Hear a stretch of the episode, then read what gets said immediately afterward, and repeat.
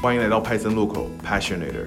在这里我们和来自不同行业甚至不同文化的个体对话，希望通过分享他们探索、选择再到专注的人生经历，给还在路上的你一点小小的陪伴与启发。欢迎在苹果播客、喜马拉雅、小宇宙、微信公众号等各大播客平台关注我们的节目，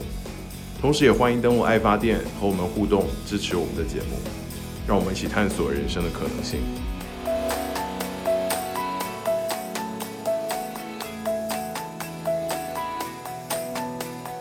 这个 meeting 就是 out of nowhere，不知道怎么就来了啊，我们去了，然后就说啊，今天你们就都被裁员了。当时是两千多个员工，这个银行就都裁员了。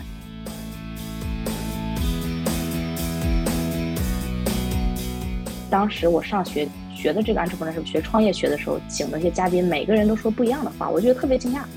有一个嘉宾就说：“你们不是都学创业吗？那你今天就别别上学了，就像那种 Steve Jobs 那种，你就辍学吧。”要不然你就说你想创业，那你说你给说给谁听呢？有一个嘉宾就这样，那还有一个嘉宾我就记得他，他就说他就是从这个自己做项目开始的，然后他就一点点做这个项目把它做大，直到他这个自己的小项目，呃，比全职工作的这个钱挣的多了之后，他真正把自自己的工作辞了。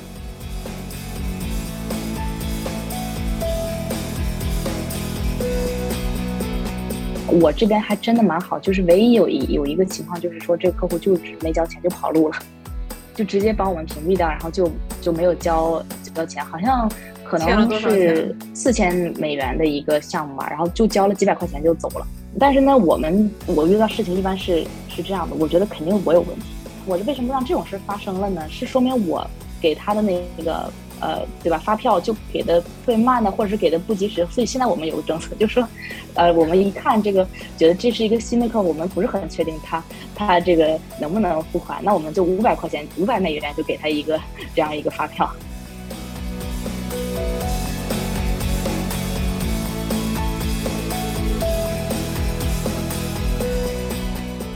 Hello，大家好，我是 Arthur，我是派森路口的主播之一。美国东部时间七月二十六日。加拿大电商平台 Shopify 宣布裁员百分之十，而我们本期的嘉宾 Cheryl 和他的公司 Kickstar 正是 Shopify 的官方合作伙伴，同时也帮助北美和中国出海的客户设计他们的 Shopify 独立站。那么，跨境电商或者在北美做电商平台，还是一门好生意吗？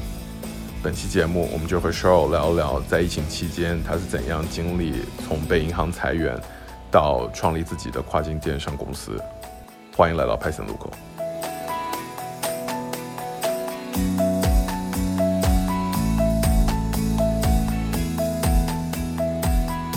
好，大家好，我是 Arthur，我是派森路口的主播之一。大家好，我是 Coco，我是派森路口的主播之二。对，今天很高兴请到呃，也是一位之前的朋友，呃，他叫 Cheryl，然后他目前是在加拿大做跨境电商，然后这个其实也是和我们之前的几期呃和海外和国际比较相关的话题，然后更多其实是因为我们觉得 Cheryl 的。呃，这几年的经历，其实和这个疫情的大环境下，我们很多每个人，不管在国内或者在海外的经历很类似，所以我们其实很希望分享 Cheryl 的经历，呃，去给到听众，可能就希望对大家的生活或者是呃呃，就是职业的发展有一些呃有一些启发吧。对，然后我们可以先请 Cheryl 介绍一下自己的背景以及。呃，目前正在做的是一个怎么样的公司？对，嗯，好的，好的，很感谢，而且也特别荣幸能加入到这个派森入口。呃，之前有听到几个嘉宾介绍自己的故事啊，其实，呃，我知道这个派森入口本来最初的这个想法就是说，很多人不知道自己最想做什么，所以在最开始的那个路上走走着走着就觉得啊，嗯，不知道这个是不是真的是适合自己啊，然后就去探索一些其他的。然后我觉得我的故事蛮跟这个蛮相似的，嗯，最开始是在维多利亚大学，加拿大维多利亚大学上本科，商学院毕业的。当时呢，自己对创业就还蛮感兴趣，所以学的是 entrepreneurship，就是完全整个一套啊，如何去创业。当时还觉得蛮新鲜，但是，呃，真正毕业之后，呃，很多人就是在找工作的时候，我自己也比较迷茫了，然后就去啊，在本地啊找了一些非常嗯大的公司吧，就是说投的都是大厂、大的公司的一些呃工作，最后得到了这边一个五大行，就加拿大五大行之一的一个呃工作，做的是 financial planning，就是教别人怎么样去呃投资。那个时候就觉得啊，这个工作机会是非常好，而且在这种大厂里，肯定以后也有很多发展空间。所以，真的就是觉得啊，在里面能学到很多，而且就虽然自己心里不是特别特别确定啊，这个职位一定是我从这辈子最想做的事，但是觉得啊，这个机会不错，就直接就去了。那个时候心里觉得啊，想创业，但是呢，先做一下这个，先试试啊。所以在那个银行做了一年半。而且也学到蛮多，就是跟投资相关的知识。那一年半之后呢，突然呃，其实那时候正好是疫情之前，就疫情到达加拿大之前，呃，这个银行就是呃，把我们所有的部门，就我们那个 floor 的所有部门都都叫到办公室去了。我们就觉得挺奇怪，这个 meeting 就是 out of nowhere，不知道怎么就来了。啊，我们去了，然后就说啊，今天你们就都被裁员了，因为我们有一个 restructure。当时是两千多个员工，这个银行就都裁员了。其实它就是一种呃 restructure，而且那个时候就是其实疫情之前，它还不能怪疫情。如果是疫情，觉得你还能理解，但是疫情正好在呃没有冲击特别大的之前有了这么个事儿，所以其实当时心里是非常呃没有想到这个，当时完全没有想到这个，嗯，就比较心情比较低落。但是呢，我那个时候就心里。之前那个小火苗就出来了，就说你我我我就觉得不是自己一直想创业嘛？其实这个是蛮好的一个机会，就推了我一把。所以那个时候我就开始呃想说在呃做电商，因为我就特别喜欢呃之前就看一些 YouTube video 啊什么的，看 Shopify 呀，包括自己怎么样去开一个网店，而且这个还蛮适合。就当时呃我不是很会呃就找货源啊什么的，然后这个的话呃有很多网上的资源，所以我就从那个开始。啊，慢慢做起来电商。所以我现在做的工作呢，就从那儿开始还蛮 蛮久远的。到现在来说，我就是呃，除了做自己的网店，还有帮呃很多其他的 D to C Direct to Consumer 的品牌出海啊，或者是帮这边的加拿大和美国的品牌去做他们的网店，做自己的那个 Shopify，是这样。了解，嗯，所以其实能不能大概先给就是我们的听众，因为其实我们听众应该不是特别在这个。跨境电商或者出或者这个出海的，呃，垂直的这么一个领域，所以可能能不能就是稍微倒回去一些，呃，根据你的理解，你觉得，呃，你所在这个行业，不管是在北美做电，因为我知道你也有北美的客户在 Shopify 上面，也有从国内来做跨境电商的客户，就是能不能稍微给大家介绍来说，电商在北美目前作为一个行业大概的状况以及。呃，你接触到跨境电商的这一部分人，就是你接触到大概是一些什么样的人来做这件事，以及你作为一个 founder CEO of Kickstarter 呃，你的公司在这这一整个这个价值链当中处在一个什么样的位置？嗯，还有想问那个 Shopify，它跟我们知道的亚马逊或者淘宝有什么不同？另外就是您刚刚提到的 D to C，它是一个什么概念？好的，可以先回答 Coco 的这个问题，然后我们再回到 Arthur 的呃那个问题，可能会更大一些。很多呃大家都理解，就是亚马逊上面有很多卖家，而且其实有很多中国卖家做的非常好。那我们的客户里有很多在亚马逊啊，或者其他平台，像一六八八呀，或者是阿里巴巴国际站，他在这些平台卖呃各种各样的货。我们国内的这个供应链肯定是呃全世界闻名，很多呃厂都是从国内来。那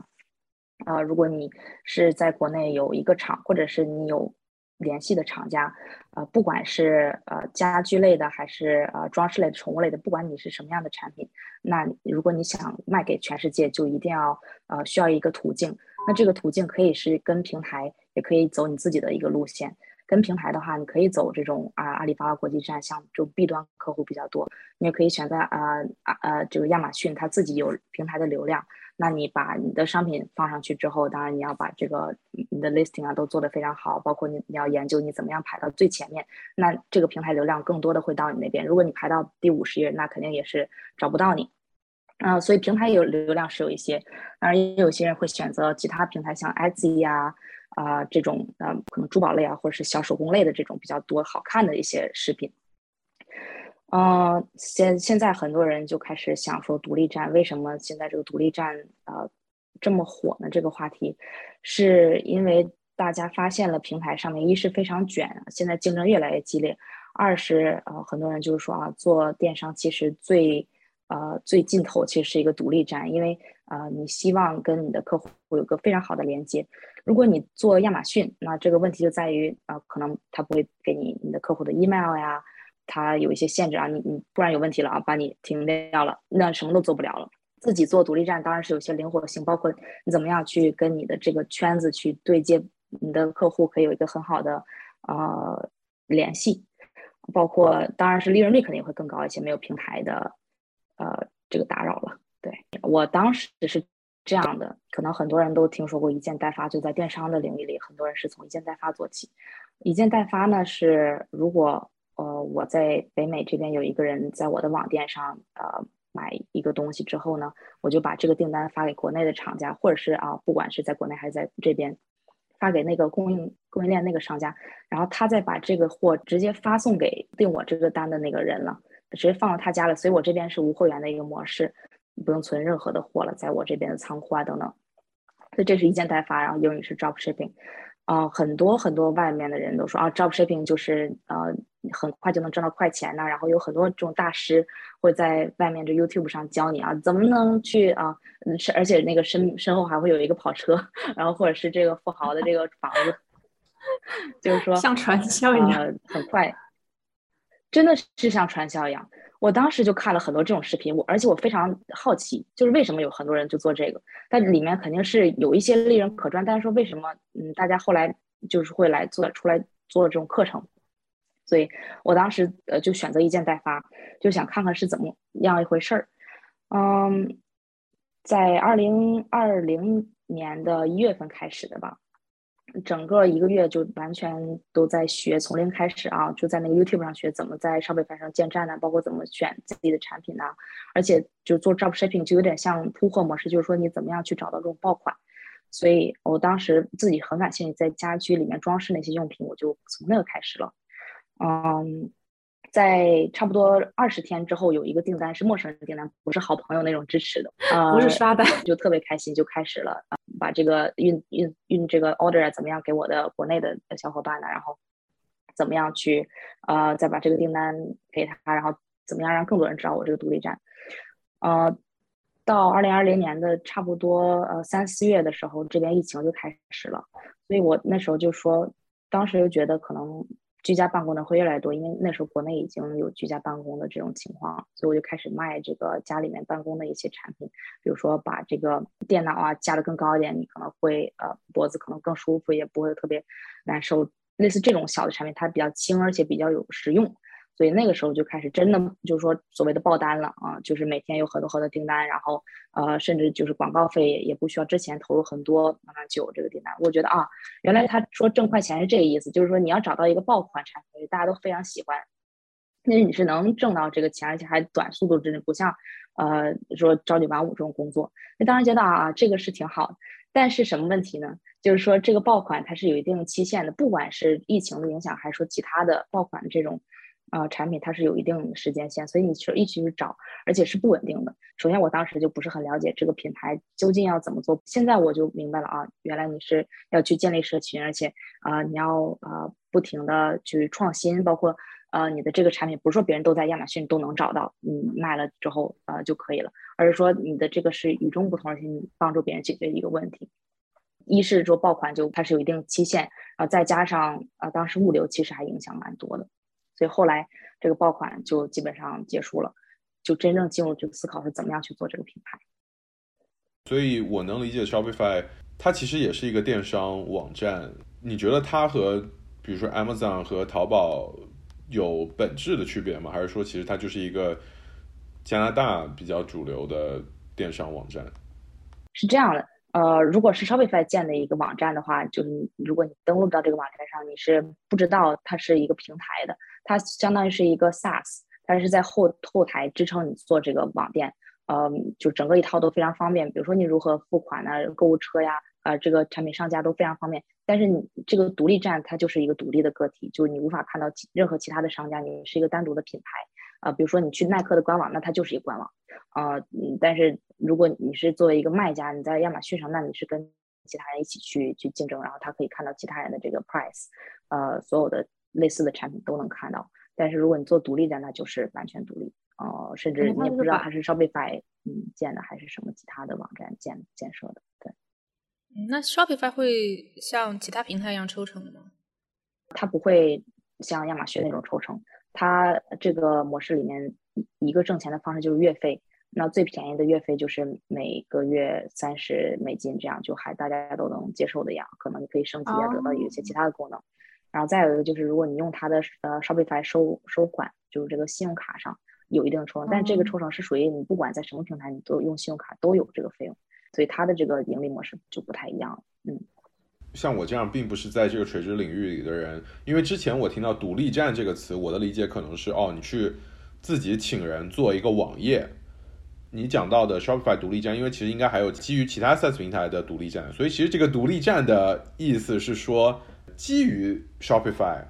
它背后提供的 SaaS 平台去做一个完全你自己产品个性化的这么一个网页。就只是说它看不出来是 Shopify 的平台，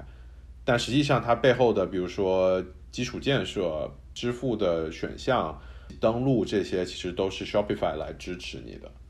对，是的，是的，还有蛮多其他的，但可能做的最好的在电商领域就比较呃知名的，而且非常专业，就专注电商。可能其他有一些 SaaS 什么玩意都做，你做服务类的它也行，但是电商也行。这种的话就没有 Shopify 这个里面呃这个整个一套。Ecosystem 没有这么呃健全，所以 Shopify 是一个比较健全的。呃，就比如说我刚才说的耐克，那它其实相当于也是一个独立站，只不过它不一定用到 Shopify，因为很多呃品牌就开始做自己的，真正的去编程，呃，完全做一套自己的。那 Shopify 上面呢，如果完全你不会编程，就是呃，比如说今天客户就是我其实对珠宝蛮感兴趣的，而且我也能联系到国内的一些厂家去帮我做就比较特别的，呃，有自己呃价值的。在一天两天之内，你也可以搭建一个。那可能就是区别就在于，我们要让它有品牌感，要让它就是非常专业呀。呃，这个是需要花心思，而且有的时候需要编程的。那你的公司 Kickstart 就是一是运营自己的店，第二是帮别人的店做独立站，基于 Shopify 做独立站这样对，是的，是的。呃，当时就自己做 Shopify 走了还蛮多弯路，因为 Shopify 里面它。除了设计啊、开发，它有很多不同的 APP。比如说你呃，这个来一般独立站，你希望别得到别人的 email，因为像国外这个美国、加拿大，他用 email 还是蛮多，不像我们就是 email 就就是平时就感觉不会用到。嗯，他们用的还蛮多，而且呃，很多时候就是在那边可以接到一些呃真正品牌说啊，我今天要折扣了呀，啊，今天要上新了这种，所以 email 是一个比较重要。那我们希望把这个 email pop up 把它弹出这个窗口，用什么呢？就是可能会用到 Shopify 里面的一些小程序 APP，把它融入进来，就像微信里面小程序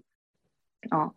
这种你就说需要知道啊，这个弹窗你要用什么呢？或者是你你要让别人给你写评价，你要用什么样的 APP 呢？啊，或者是你要管理你的邮件等等等等啊，所以当时还走了蛮多弯路，就包括你怎么样去设置你的这个税务啊，呃，怎么样去更新，怎么样把这个设计建好，这一套其实还蛮有讲究的。嗯，所以那个时候我就呃花了挺多时间去琢磨这个，包括怎么样把这个转化率提高。因为其实流量的话是可以买到，啊，不管是 Facebook、Instagram，现在做很多做 TikTok，或者是谷歌，如果真的有钱是可以买到。但是如果这个来了，但是他不喜欢你这个网站，就也没用啊。所以提高转化率还是蛮重要的。当时也是就是在这边花蛮多心思。那后来呢？啊，身边有一些人就说啊，你做 Shopify，呃，而且看你做的就是这个网站啊，我其实是很喜欢的。所以身边有认识的人就来，呃，让我去做这个独立站。然后就说啊，其实这个我还蛮专业的，我可以去帮他做。啊，就从那个一单一单开始，我就有这个专门服务类这种客户，就是说啊，他有一个产品，或者是他有呃亚马逊的产品，其他的平台啊，或者他本来就是工厂，然后他来找我。做这个，然后后来慢慢客户多了之后，我就发展了现在这个公司。对，所以我们现在是有十个人啊的团队，有设计师啊、编程师啊，然后然后我们也是 Shopify 的官方合作伙伴。这样，对我们就是会给 Shopify 推荐一些客户啊，当然他们也会给我们佣金这样。Keystar Ecom，你的公司可能在这个整个流程当中的角色在于，对于那些从来没有经验做 Shopify 独立站，或者说他没时间做 Shopify 独立站，去找到你们，去帮他建设一个 Shopify 独立站。就是当然这个不单只是一个代理建设这个站的过程，同时因为你们通过你们的经验和技术能提高。就是每个客户来到这个站之后去购买，就提高这个转化率，能不能说这个是你们做的服务的核心？还有提供一些其他的一些服务吗？对，最开始我们是从这儿开始的，因为就是也是我当时非常专长的一个地方。后来很多客户就是说希望长期合作，然后说你们有没有去帮忙呃引流？因为呃有一个网站，这是是一一个就是能转化的网站是非常非常关键，它是相当于我们的一个地基。但是呢，我们要让别人知道，所以现在只有两个客户。但其实我们是希望说有十个长期的稳定的独立站的客户，我们可以一直帮他去，呃，就做大。因为我们呃做引流的时候是呃有不仅是这个月费啊，就是说只有服务费，呃，有点像代运营的感觉。但是我们其实是有每个月的这个提成，所以我们是希望就是说呃范围小的，但是帮助几个我们非常喜欢的品牌去呃跟他们一起成长。然后我们的品类的话也是不确定，就是呃不一定是一个品类这样，啊，所以我们也有做引流的服务。这个引流的话就还分蛮多分支的，就我们就相当于是一个总司令的一个角色。那客户就说就要现在就把这个网站做好，你你根据你的经验，对吧？呃，是谷歌呢，还是是这个产品比较适合呃国外 TikTok，还是比较适合去先买流量，还是适合网红营销？那这个我们去做一个总司令的这样的一个角色，去帮客户去做这个继续往前走。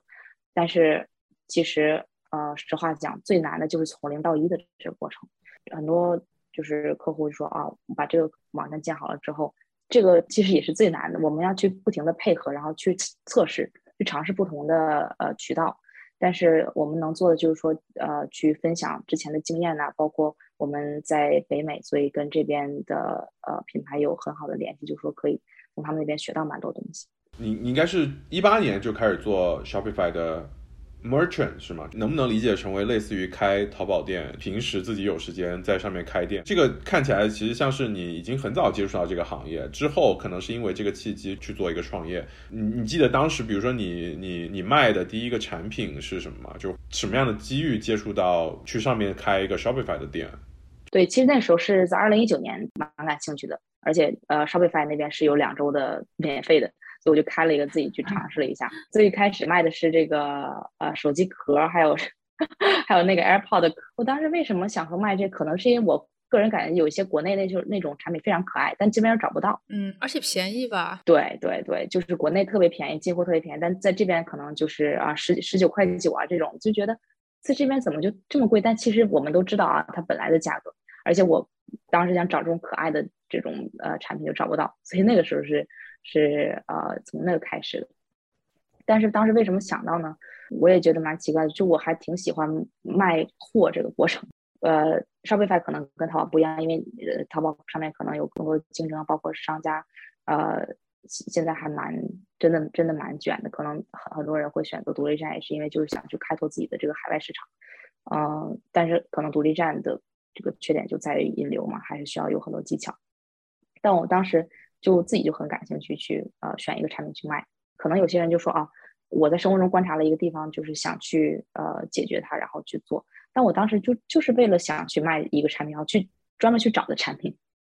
嗯，对我，因为我的父母其实完全不不是这个行业，他们觉得这个怎么转基因了呢？就特别想去卖卖卖卖产品。那你刚刚讲自己最开始是去了一家大银行，然后被裁员了以后才。呃，做这个电商创业，就是不知道创业，就是你被银行裁了以后，有试着去找下一份工作吗？还是说，就是马上就燃起了内心的小火，苗去创业？呃，完全没有去呃想去找下一份工作。我觉得也是，就心里本来就一直想这个事情，最后这个契机给我的一个勇气吧。嗯，如果就从毕业刚开始，然后问我说那个，嗯。现在你在异国他乡嘛，就是 也不是异国他乡，就那个时候也在加拿大生活了四年，但是因为没有工作过，包括当时也没有呃呃 PR 卡呀，然后也没有这个工签，就是说如果问我，就觉得啊，可能还是需要先落脚，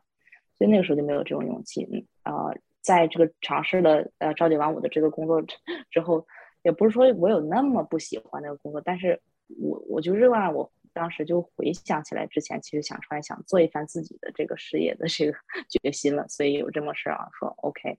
那正好是是这种感觉。包括我们播客听众，可能在国内也有很多有自己的 side project，可能自己平时也有做副业之类的。在真正把副业变成全职创业的过程中，他们一定会有很多的担忧吧。当然我知道，因为北美跟国内的环境不一样，可能大家忧虑的点不一样。就不知道能不能相对更结构化的，就是可能回想一下，比如说你之前从从银行离开之后，到决定开始创业、开始做事这个过程当中，你你你主要考虑的是哪一些点，然后最后让你决定说 OK，我我觉得这个是可以做。嗯嗯，对，因为我我这个就感觉特别转转化特别快，因为当时有那个情况嘛，呃，但其实回想起来，我我是不建议大家就是说呃。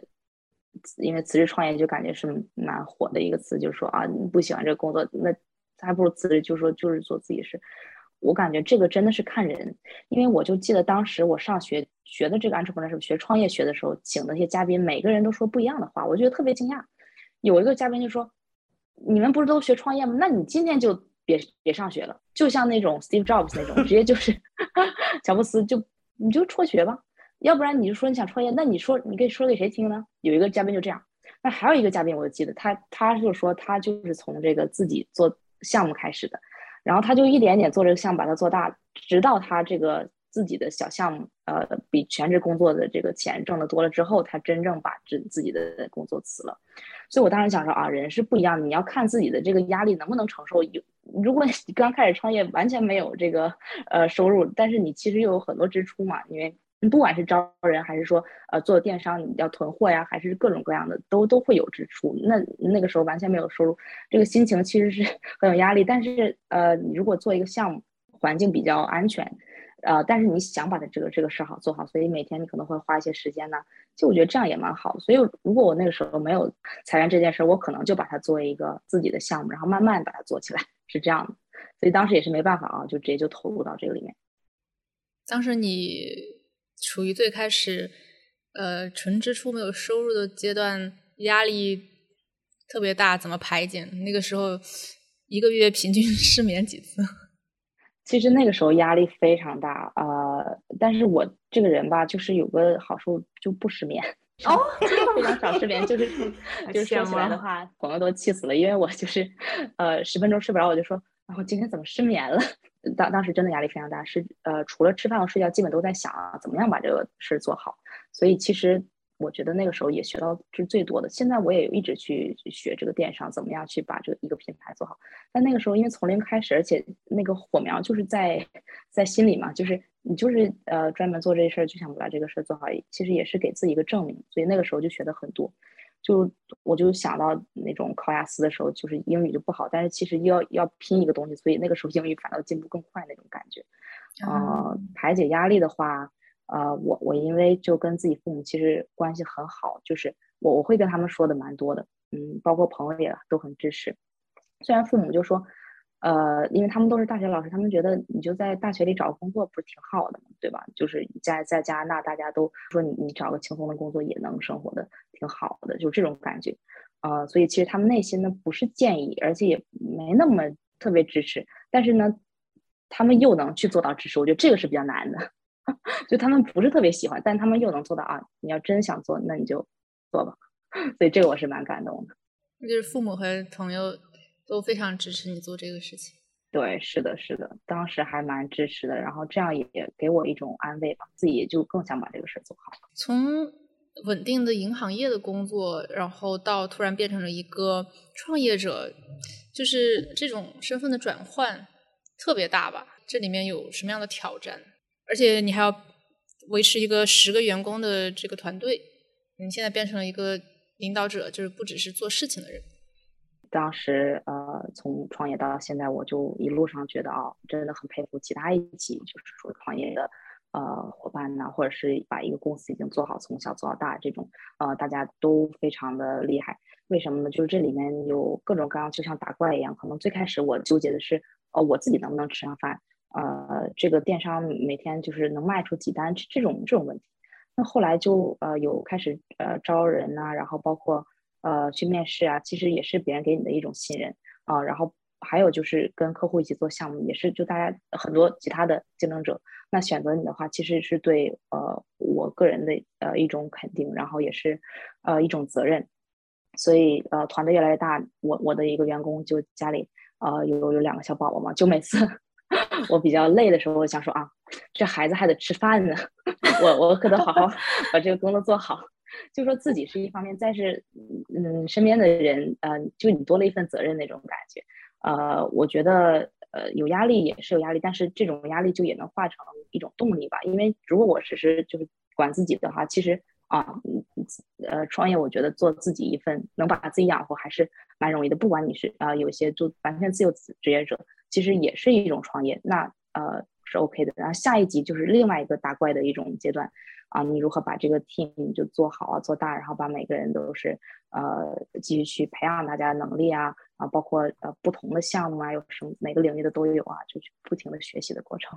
追问一个，就是这个里面除了比如说你从一个可能打工人到 founder 管理者这么一个转变，就我还有想问的几个吧，一个是行业，就是你从银行业到电商，就不知道这个中间有哪一些你觉得是。从之前的工作中可以迁移的，然后哪一些可能是对你来讲是完全陌生的，以及你在海外，还有另外一层就是，呃，你你的员工，我看到了，我我在领英上至少我看到，可能有其他国家的，有加拿大，可能还有东南亚或者其他国家的员工，怎么去管理这个中间，以一个华人在海外作为一个管理者去管理嗯旗下的员工，同时你也提到说，可能有的。有的员工已经有了就是家庭，那这个里面还有一个年龄差，就是你比他年轻，但你要去管理他，这个可能在国内也是比较现实的事情。就我不知道你怎么去面对这些挑战。嗯嗯嗯，对我我觉得呃，就从 leadership 领导能力啊，或者是怎么样去呃把一个团队做好，这个地方我是蛮感谢我最。就人生第一个领导就是做，当时做社团就埃塞克，所以我当时也是做那个埃塞克的社团，认识了 Arthur。嗯，对，呃，当时我的那个最最上级，他他的这个领导力的核心就是说，呃，you are there，就 you need to be there，呃，for your team，就是说，呃，你你在这个团队里，你让让大家感觉非常安心，就不管是呃他遇到什么样的问题啊，或者是他想去学什么东西。啊，他能感觉到这种坚实的后盾，所以其实我在他那边学到，就是如果一个一个一个句子的话，就说就是 you are there，对吧？所以我我就是一直有呃有去践行这个，就是说，呃，我觉得一个好领导真的可以帮助很很多代人，就像一个好妈妈可能也可以就是影响到很多代人，其实一样的。啊，所以我就呃蛮相信这个，不管说他在哪，因为我现在团队是呃有加拿大一个人，美国的一个人，然后国内呃现在我们就刚刚在国内注册公司，所以国内目前只有呃一个一个人，所以呃我们团队十个人里面，目前是我和国内的那个呃员呃员工是我们俩是说中文，然后其他人的话是东南亚这样。那不管嗯人是他是什么人，还是说他做什么样的职位，我觉得将心比心的一个交流。包括我会了解他自己喜欢什么样的，最最想干什么，因为就在面试里面很容易就说啊，我就想做你这个职位，但是我会就尽可能的说 去了解他，这是真的吗？对吧？你是比如说你现在是设计师，但你是不是就特别喜欢跟人交流，或者是你就想你本来你现在是应应试的这个跟人交流的这个岗位，说那个客户经理，但是其实你是不是特别不不喜欢跟别人交流，你就喜欢做这个编程？所以我是去观察他们，就尝呃，就去看一下大家到底喜欢什么，然后去尽可能去支持他们，呃，往那个方向发展嘛，啊，反倒这个效果会比较好，嗯，而且别人能感觉到啊，你是希望去支持他，去帮助他。我记得之前有个新闻嘛，就说这个海底捞的，嗯，这老板他是怎么样去，他说啊，我就把我的这个员工当做呃兄弟姐妹，啊，我我我之前没听过这个说法，但那个时候我觉得啊。其实对的，因为如果是你家的这个兄弟姐妹，你姐姐或者是你弟弟，你就希望他在这个公司里就是成长啊，或者是你就希望他这个公司是一个就是说你不是特别特别高，但你不能给人家就是低特别低呀，就是就反正就是真真心对待的话，肯定是呃是是会好的。当然说呃有问题的话，还是要就是及时指指指出来这个呃反馈呀，然后也是帮助这个呃团队里面的成员是这样。真是一个好老板。如果有招聘需求的话，可以在这里打广告。我们也想就是从你个人的经历稍微就是呃转移到可能你的公司，因为其实我们我们最开始其实呃呃没有特别强调你的，就是你的公司是叫 Kickstar E-commerce 对吧？Kickstar e 对，就是就是能不能也跟我们的听众多介绍一下，比如说你们公司在过去一年当中主要做哪几样？比如说我们之前其实。呃，我我也在看网站上看到，比如说你有一个 year in review，可能过去你做了，比如说有这些项目，同时可能也做了一些 BD 的事情，就是发展一些合作的合作方。就我不知道能不能大概介绍一下你们公司，就是目前过去一年当中大概做了哪些事，就是可能以以你们目前的这个业务为核心的话。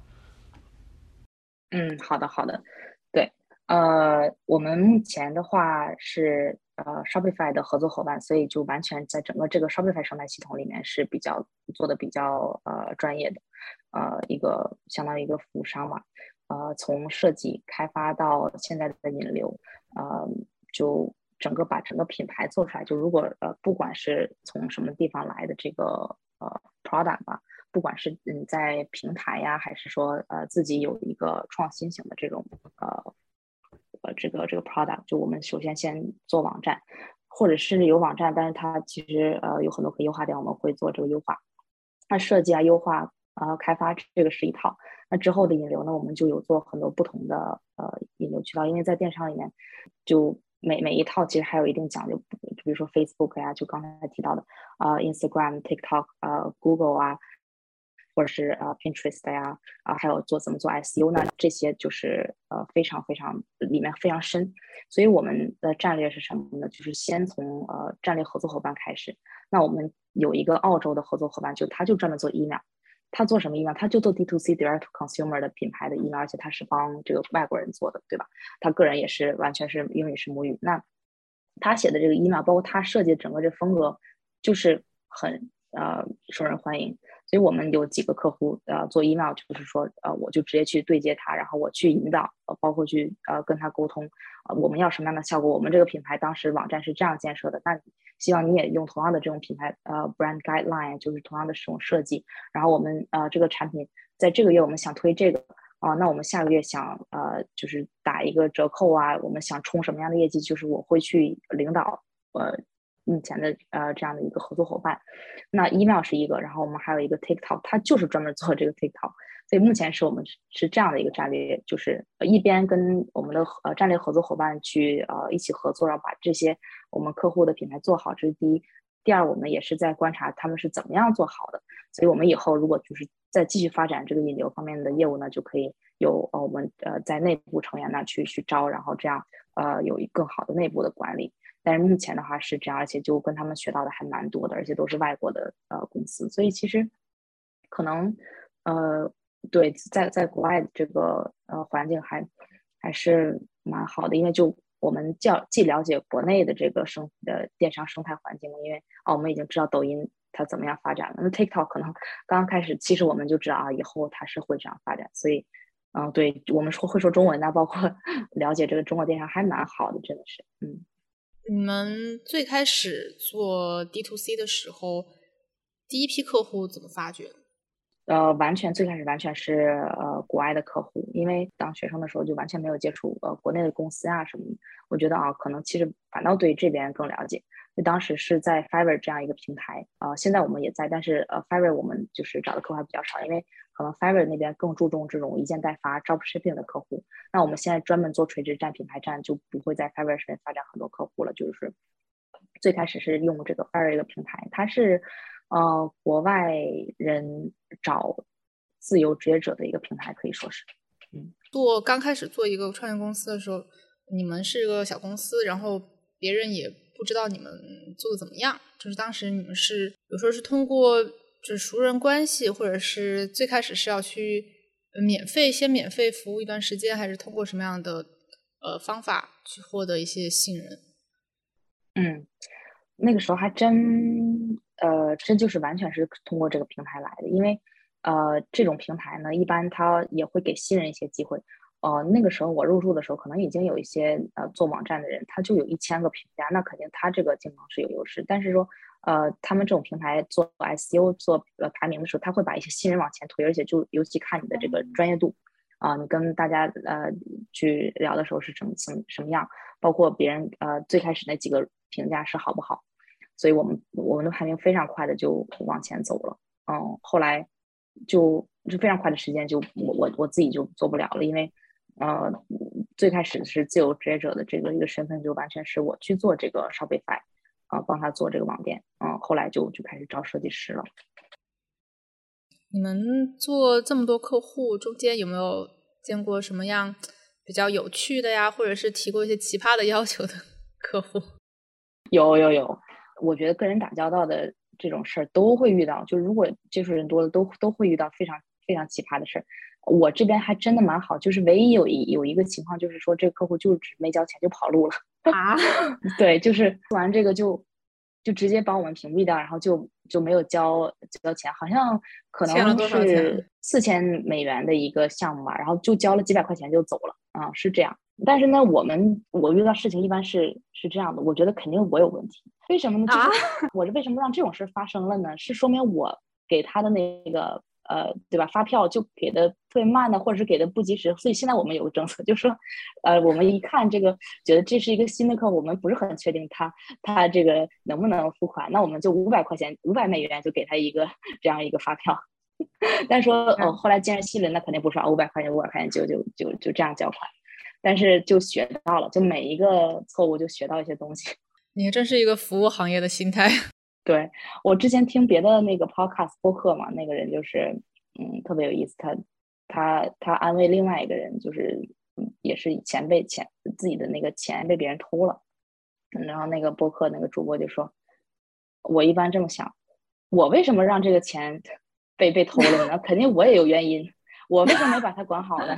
啊，我我然后我就学到了啊，这个事儿可能是我为什么我让它发生了它？就是这个意思。”嗯，你的客户现在主要还是海外的居多，对吧？也有一些少数的中国客户。哦，其实我现在就变成一半一半了。就是接触了一个中国客户之后，我发现啊，其实我我做这个是蛮有优势的。哦，跟大家的交流啊，包括跟这个国国内外的品牌的这样一个了解。所以自从第一个客户之后，我就呃就觉得啊，其实我这个优势，说中文的优势。就不用就浪费了，每天都是跟呃老外的客户去对接。那我开了一个小红书账户，当时嗯本本来身边玩小红书还蛮多，但我就不知道为什么当时还真就没有怎么玩小红书，所以就学了一下怎么样去运营小红书呀等等。然后现在我们就差不多一半的客户就来源于小红书这样。哦，那你觉得海外的和中国的客户在做这个 D to C 出海电商的这块儿，他们？有什么区别吗？就是在比如说诉求上面啊，或者是这个做生意的这个风格上面。嗯，这个还蛮有意思的。嗯，国外的客户呢，就是他这种品牌意识就不知道为什么，但他就是有，他可能来了，可能就有这个 brand guy 来呃，有这个品牌设计啊，我就是要这几个颜色，这这些字体，可能他本来就，或者他已经有这概念，就说我就要把这个，呃，你帮我设计一下。这个这个是一种，但是他纠结于就是可能呃技术上啊，或者总体的这个电商，他对这个电商这方面没有，但他其实这个品牌意识他有。嗯，国内大家就就是说想把这个一我们国内供应链其实最强的，那国外的话他呃又不说中文，那他他反倒这方面可能有问题。国内供应链非常强，产品都能找到，而且就是我们其实学习能力，中国我们的学习能力非常强，但是呢就是做品牌这一块儿比较弱。呃，尤其是在前几年铺货那个模式特别火，就我最开始也不懂这种品牌啊，就是说找爆款啊，然后说呃，就是快速的把这个呃产品卖出去，这个心态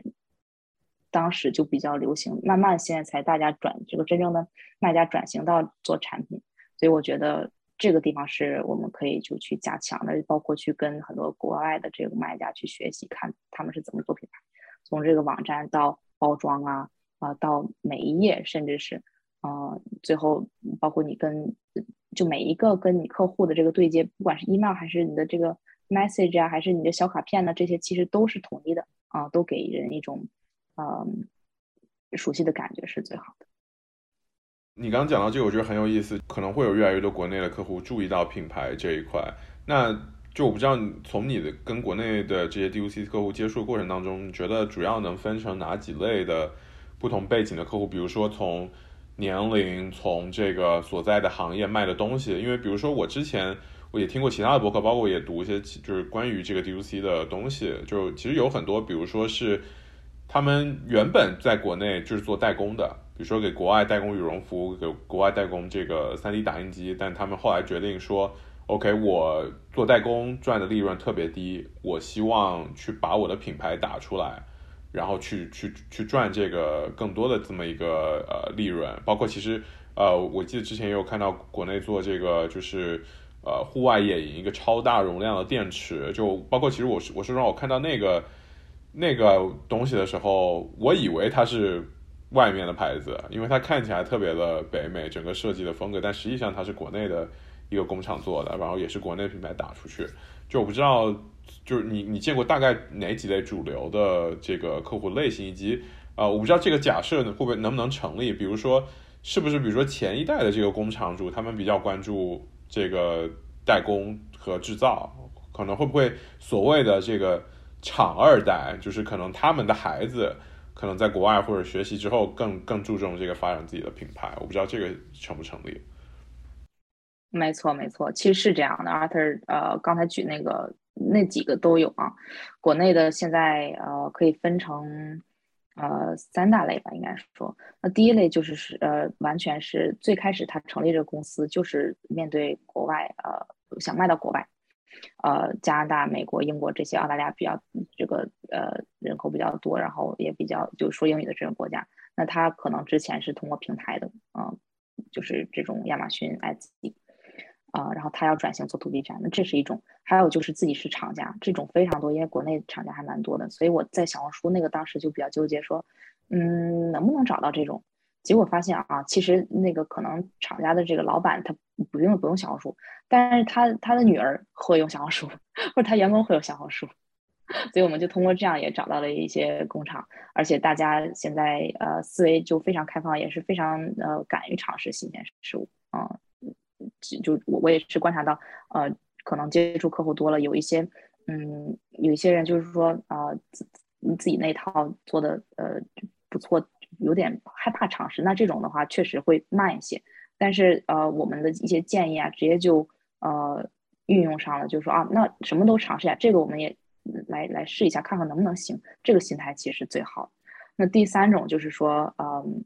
完全没有这种呃国就海外的这个背景嘛，就是因为那种厂家，我说第二种呢，还是说 B 端客户比较多，但他也是会卖给国外。那第第三种就是说，在国国内的电商非常卷。呃，不管是因为卷，还是因为可能国内可能有点饱和啊，他想发展到国外，嗯，这种也是有的。嗯，我我觉得这三种都是大家的心，就是这种心态不太一样，因为可能背景不一样，所以呃，就接触下来，我我们的这个交流会有不太一样，但其实做的事儿还还是一样，因为毕竟如何去接触国内呀，包括如何打开这些渠道，都是呃都有相通性。嗯，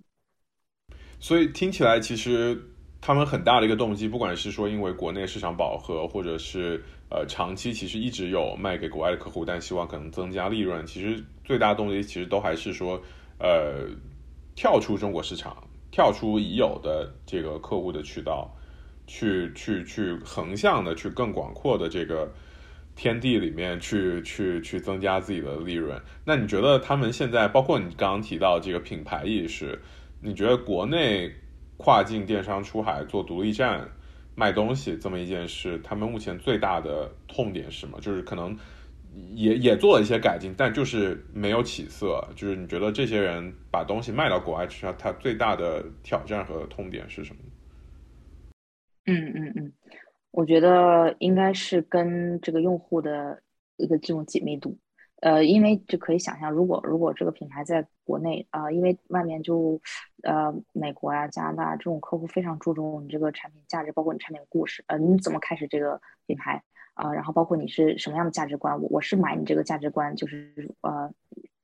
对，他是相信这个品牌，所以慢慢就开始买更多产品，或者是粘性也比较高。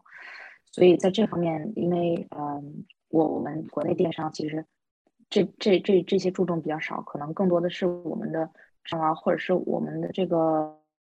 呃呃功能，呃这种属非常，其实我们做产品真的做的蛮好，就功能也非常强大啊。然后包括价格，我们可能拼的就非常多这些层面上，所以相当于是一个转型，就是说这个品牌啊，怎么样去把这个价值呃分享出去，然后包括这个社群怎么样去建立起来，要包括 Instagram 呀，包括你就经常去呃去跟他们聊啊，就是要呃。就倾听他们等等，这种是我觉得是一个痛点。但我也非常感动的一点就是说，现在嗯，国内很多我我们的客户就是有这种出海意识，包括把想希望把国内的品牌带给国外，就呃，就是扭转大家的一种就只有中国只是制造，就没有自己的品牌，没有自己的这种就是主旋律这种主价值观。现在我们就是很多人就在做这个，就在扭转这种观念，而且就直接就在品牌店说。啊，我就是 我就是我就是国内的一个呃中国的一个品牌，但是我是怎么开始的？然后我是希望达到一个呃，就是帮助到你一个什么样的点？这个我是非常感动的，就不是说啊，我我假装是一个那个什么地方？对对对，这个我觉得慢慢慢在看到有，但是还挺少的。其实，嗯，还是很多，比如说 像 Shein 啊，也在那个品嗯那个他那个网站上也不会说啊，我就是什么国内的呃发货，他也是比较呃。潜在的让大家可能有些人就是查才会知道啊，原来是在国内发货啊，是国内的一个品牌。嗯，我我我觉得这个很有意思，就是好像本土的这么一个做，就如果把中国和本土放到这个品牌故事里，好像目前可能在在在实践的过程当中，并不是一个好像特别正向的资产。但但我觉得这个可能跟。跟整体的这个国际环境也有关系，或者说可能国外对中国的一些误解也有关系。那你觉得，呃，什么样的人，就比如说以你自己为例子的话，就是什么样的人适合参与的？当然，除了那些可能厂二代，他本身必须要继承这么一个家业，所以他要往外卖东西。那其他什么样的人适合参与到这个行跨境电商的行业里去服务这些人，去可能让更多的东西，中国的东西卖到海外去？你觉得什么样的人？特别合适做这个，嗯嗯，对，我觉得真的很难说。我我们呃身边的人呢，包括我们这个圈子人是什么样的的前前面的这个行业背景都有。昨天我我就是也是呃采访了一个嘉宾，他是做电商做的非常好，他之前是呃 NBA 球队的这个记者，嗯，就是大家就什么嗯什么样都有，但是呢，我觉得大家的特点就是说学习能力非常强，因为。呃，就即使是你是一个美完全美国人，但是如果你没有去呃不停的去呃跟其他品牌学习啊，包括在这个领域上呃跟这个呃怎么样去引流啊等等这些，它每年都有不一样，甚至有的时候啊突然一个政策像呃苹果这个 iOS update 就是它更新之后，那你可能 Facebook 就没有之前那么准了，那你这个时候怎么样去转型，怎么样去学习下一步啊？你要如何让更多的人去找？就更精准的找到你的用户，像这种，呃，学习能力强的人才能做好。但是我真的觉得从零开始的话也是没有问题，就是说你去学习啊，继续去尝试，然后再去学习，然后就想把一个事儿做好的这个这个过程。啊，再一个就是你这个产品你也要喜欢的产品，就是说你你不管卖什么，它是能帮助到人的，你就有这动力去继续去做这件事儿。啊，最可怕的为什么大家不愿意？在那个网站上写中国，就是因为前一前几年的时候，那种这种呃骗子还真挺多的啊，就是这种挣挣快钱，但是真的骗人那种啊。说说，我之前看到那个网上这个客户啊，他买了个猫篮子，最后收到一个小戒指，但也是猫篮子，但是他的那个他是买的给他猫的一个猫篮子，然后他最后收到一个戒指那么大的一个一个小的一个篮子，然后。就这种真的还不少那时候啊，所以其实现在我们客户做这个 Facebook 啊什么特别容易被封号，做什么 Shopify 也是容易被封号。就说一说这个中国的那个地址啊，呃多多多查一下你啊，我觉得这种肯定是希望，我觉得我们现在肯定是越来越少越来越少啊，呃就是，但是就是，呃，之前的有影响到，有影响到我们好好做品牌的。为什么 Facebook 会被封号呢？我之前知道亚马逊在封中国的号，说什么数据造假之类的吧。我觉得，嗯，其实我们人口比较多嘛，所以这个当然是几率也比较大，遇到这种呃骗子或不好做生意，那几率也比较大。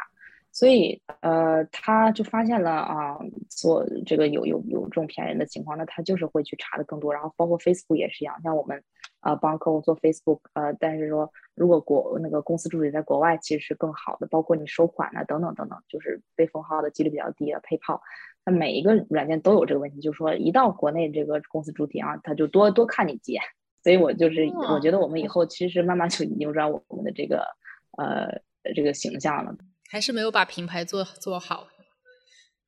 现在还是有一定的这个外国外的这种，嗯，有有一定的这个有色眼镜，就说啊，你这个，嗯，你说你这个品牌是国呃那个中国的发货，那这质量能保证吗？对吧？那我们就我觉得更多人就是说去非常直观的说，哦，我就是国内，但是我这个品牌做的非常好，慢慢越来越多了，那他也就，嗯，大家的有色眼眼镜就去掉了，嗯。我我的理解可能呃，应该更多是很多这种封号的决定，其实是应该是根据数据来看。比如说一家中国公司，它不止注册一个号，它可能注册很多个号，它也可能用 VPN 在海外注册号。所以其实呃，当他决定很多类似这样的平台，当他决定把你封号的时候，可能是因为这个号，这个这个公司下面的这几个账号在最近一段时间呃。遭到很多投诉，或者说产生了很多诈骗的行为，那根据它的数据反应来做这么一个封号的决定。其实，呃，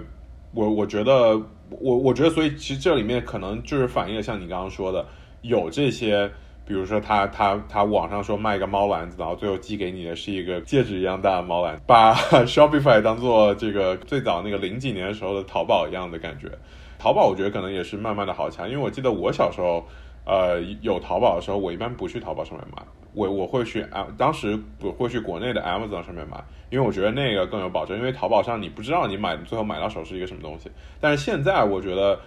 我我觉得其实大家都蛮蛮就没有太多的怀疑，在淘宝上觉得说你会给我一个很大很夸张的，比如我买一个，比如说我买一个键盘，你给我一张纸，就不太可能出现这样的事，所以。所以，所以我觉得可能这个也是一个过程吧，对。对，就是他是也是用数据，有的时候就完全没有原因，那你就是去，啊，说啊，哦，我这个是好好做生意的啊，其实他也是能会去给继续考虑，因为他最开始可能不是这种人工，他就是用大数据去，呃，首先就是封号，然后如果你有呃有一一亿，那你就就再去向他们去那个，但就 Facebook 这个人工客服是大家可呃就是公认的非常非常的呃糟糕的一个，嗯。所以，呃，其实给给我们电商出海造成了一定困难，就是这种这些平台的这些阻碍。嗯，如果在国外的，因为我们有说中文，但是在国国外的客户，那这种的话，就在这方面就不会有这种啊各种各样的问题，就是技术上面的问题。是。你刚刚正好提到，呃，中国的商家在国外可能会被这个平台多多看两眼，多监视两眼。其实更大的背景就是现在中美关系比较紧张嘛，然后再加上疫情，还有各种供应链的问题。你觉得对于现在国内的商家来说，嗯，他们为什么要或者为什么不要继续做跨境电商？嗯，我觉得国外国内的店呃，就是这个卖家一定要就继续往前走，就是说迈迈向国外。我觉得这个是一个趋势，也是呃，我非常非常建议的。其实。呃，国内的市场当然是非常大，但是，嗯，就把一个产品啊，包括一个就呃有价值产品卖给国外，其实这个是，嗯，一就是说，呃，它市场大，然后利润率也会比较高，有这个盈利的呃一方面。再一个就是，呃，真正能让大家从呃国内这样的一个环境里面就。就用产品去了解到呃国内吧，我觉得就不管是因为我们其实很多产品都是本来就是从国内来的，对，呃，然后用一个品牌的方式给国外去呃分享，其实是一个很好的事情，所以我非常建议就是大家去继续做品牌出海这件事儿。如果你的公司 Kickstart 做得好的话，你啊是会把它一直做下去的。如果他因为各种各样的原因没有做下去 啊，对对对，那你下一份事情想做什么？你还会继续创业吗？还会继续在电商领域继续耕耘吗？是啊，会的，会的。对，因为呃，我们呃目前是有呃两，就差不多有两个主业，一个就是服务类，就去帮大家去做一个咨询，然后去呃设计开发，包括引流的一个咨询；再一个就是做自己的品牌。啊，我还还是很感兴趣，就像我爸妈也特别惊讶，你怎么就喜欢做这个呢？但是我我觉得很多产品，就是说你真的看到呃，对对面的那个呃用户，就他收到了这个产品，而且包括他有些会发视频啊什么，这种感觉特别好啊，就是说呃就是欣喜啊，包括或者是你带来这种价值，呃我是很喜欢这种。就很多人可能会喜欢呃做软件啊 SaaS，其实我觉得那个也很好，因为你解决了其他呃 business 其他公司的问题，但是那个。因为我觉得每个人真的是不一样。对我来说，我就更喜欢说看到他那个当时那个那个那个感受，所以我很喜欢就是卖产品啊。所以如果服务业这个这服务类的类型的这个没有的话，我我我也会坚持去做品牌，对，去做呃做电商，对对对。你自己的店是卖什么的？呃，我们现在是在做一个玩具类的。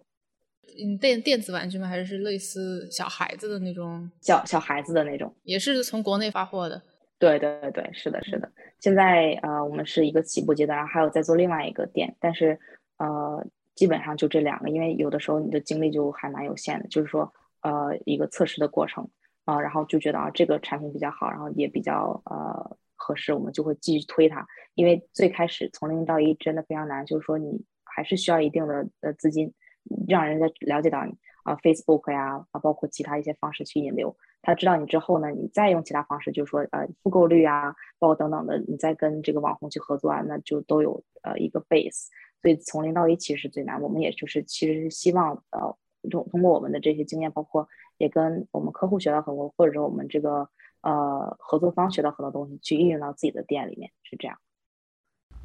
我我其实想 echo 一下刚刚那个 Cheryl 说的，就是很享受对方收到你产品的时候的那种感觉。就其实我自己也是一样，就是每次我们后台有一些评论的时候，比如说大家觉得 Python 路口的博客给大家启发的时候啊，我是非常开心的。对，所以我我我特别同意。嗯，也希望大家多多跟我们评论。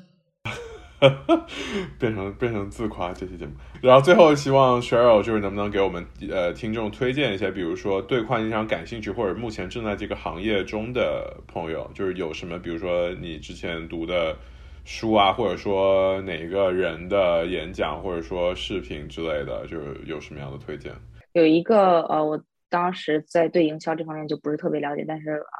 好像看到了他的几个其中有广告。他就是做我这种的，只不过他是外国人啊，也是那个完全就是母语的一个人。他是做像我们这种 agency，就是帮其他品牌去呃去打造，呃，包括去做这个成长。呃，他的这个书叫 Sell Like Crazy，嗯，他的他 last name 应该是叫 Sabri，呃，这个 Sell Like Crazy 就是说你怎么样营销的时候跟别人产生一个情感共鸣，就不只是说你真的呃。就卖的是什么？就像那个 Simon Sinek 的三三个环嘛，就说这黄金法则，就先是 Why，然后再 How，然后再 What，就说你为什么要解决什么问题，还是说你想传达什么呢？然后你再说这产品。所以它整个这个书其实我觉得跟那个非常相通的啊，就是说你怎么样有个情感连接，包括你这个怎么样去写呀，这 copywriting 怎么样，呃，广告啊这些，这个是一个还蛮好的。呃，还有一个我觉得可能蛮多人都知道，就是那个 automic Habit，呃。怎么样养成好习惯？这个里面有很多很多具体的，就是说你怎么样养成个好习惯。所以我我还是在践行，因为我我就是读书也没有特别多，但是我就是希望说读完之后能去呃尽量去用吧。嗯，这个也还蛮好的。还有一个我最近听的非常非常多的一个 podcast，就是那个 My First Million，然后他是在嗯全美的前十的一个 podcast。这两个人呢的这个领域其实跟电商没关系。但是他们俩，呃，每天讨论就是跟嘉宾讨论怎么样去呃做做做这个创业，嗯，有有不什么样的呃都有，也有一些做电商的，也有一些啊什么做这个呃比比特币的那些 就完全不一样。但为什么我喜欢听呢？因为我感觉呃挺多相通性的，就是我不管是呃在找客户呀，或者是做这个营销，其实其实我听一些其他的领域，反倒反倒能学到一些东西嗯。OK，非常感谢 Cheryl 今天来跟我们聊这些。我自己个人我学到了很多东西，真的。Give it up, or don't give up. What it takes, what it takes. Yeah, I don't know. Have no such time to waste. Yeah.